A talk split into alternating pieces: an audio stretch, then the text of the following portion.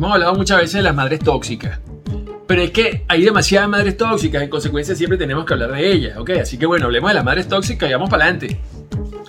Miren, cuando hablamos de madre tóxica, estamos hablando de una madre, chico, que, que, ama de una manera que te hace sufrir. Porque te hace sentir culpable, porque te hace sentir mal, porque de alguna manera te exige cosas que no debería exigirte.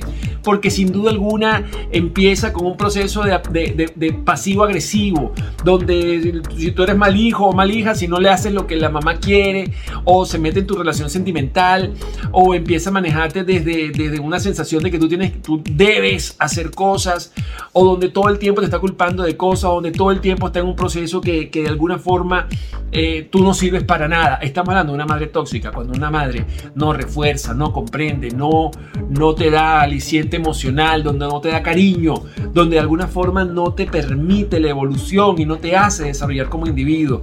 Estamos hablando de una madre tóxica, esa que se mete en tu relación, esa que habla a espaldas de, tu esposa o de tu pareja, este, de esa que se la pasa en un chisme, en una cosa, este, en un, en un rollo de envidia y de maladicencia, ¿te das cuenta? Eso es una madre tóxica.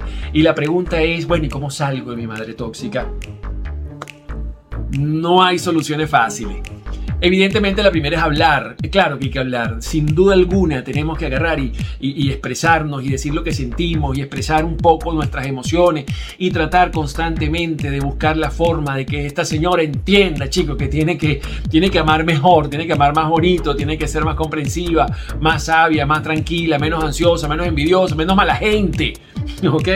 Cuando eso no se logra, cuando eso no se puede, no queda otra alternativa, sino que sencillamente separarte, separarte, poner distancia.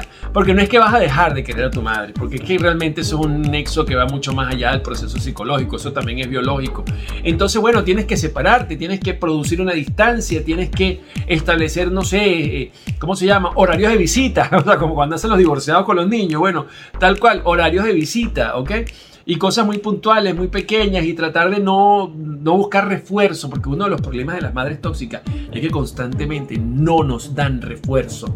En consecuencia, no busques aprobación, no busques el permiso, no busques que estén aprobándote tus conductas o, ese, o, tratando de que tu mamá, eh, eh, eh, no sé, como que de alguna manera te permita hacer las cosas.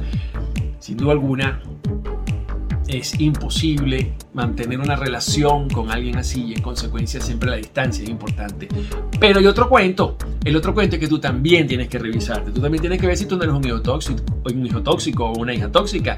Tú también tienes que revisar si no estás haciendo cosas que realmente te, eh, son criticables. Tú también tienes que revisar si de repente no te estás comportando de una mala manera. También tienes que mirar si no eres tú el que estás devolviendo golpes por besos. ¿Te das cuenta? Entonces, en ese sentido, también hay que hacer un proceso de reconvención, un proceso de introspección, una autorrevisión para realmente saber si de repente el tóxico no eres tú. ¿Ok? Así que pila con eso y estén pendientes.